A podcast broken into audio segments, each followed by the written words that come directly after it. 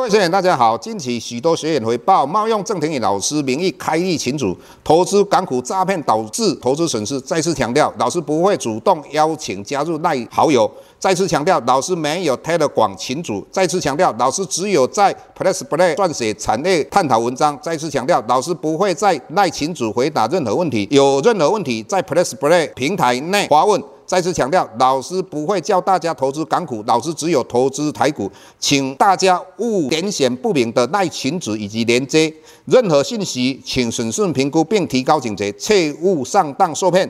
郑重呼吁，请勿盗用郑庭宇老师本人名义发文，冒用他人名义发文，以触犯伪造文书罪，请勿以身试法。接下来本周影片开始，各位大家好，又到我们本周解大盘的时间。那台股本周突破史高，来到一万八千六百多点，那事实上应该是普天同庆。结果呢，这个礼拜大部分的投资人都是不高兴的。那老师之前就一直跟各位强调一点。台积电要涨，慢慢涨。如果它涨得太快的话，没有办法雨露均沾，所以大家不快乐。所以我们看到礼拜一、礼拜二台积电大概涨了四十一块。那事实上，其他个股大部分都是往下跌。所以我们在讲到体感温度，大家都感觉非常的冷。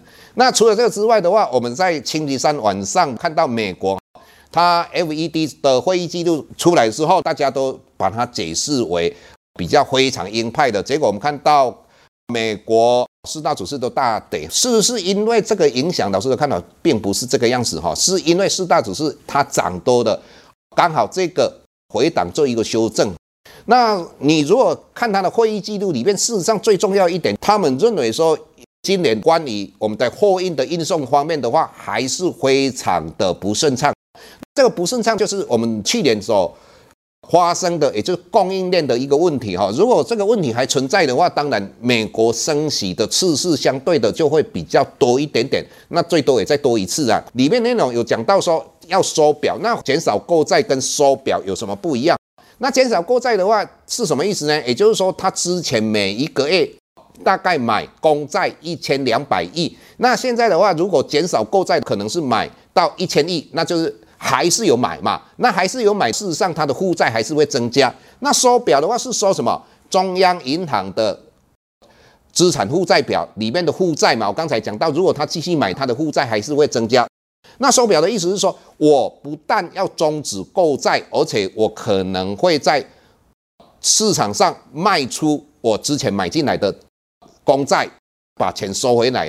那在这种状况就会造成资产负债表里面的负债减少，这个叫做缩表。所以缩表为什么大家相对会有一点紧张的原因，在这个地方，老师的一个看法，等它减少购债之后，到终止购债之后，它才会升息嘛。所以你说要缩表这个问题，老师认为以目前来讲几率不高啦。所以大概四月份的话，应该会有机会升息。为什么老师这么讲？因为你看到最近的两年期公债殖利率已经飙到零点八以上的，所以老师认为第二季应该有升息一码的几率哈。那再来的话，第四季应该还有升息一码的几率。当然，这个就要看今年的到第四季的时候，这段期间呃疫情的整个状况以及我们的供应链的一个问题哈。因为你要了解全世界。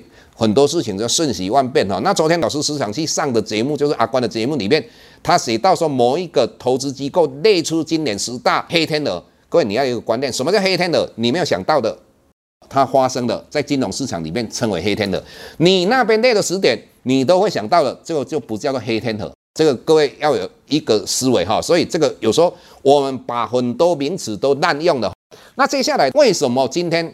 台股会跌了两百点哦。事实上，很多人解释是因为台湾的疫情已经有在升温哈。那事实上，老师说实在，这个都不是这个样子。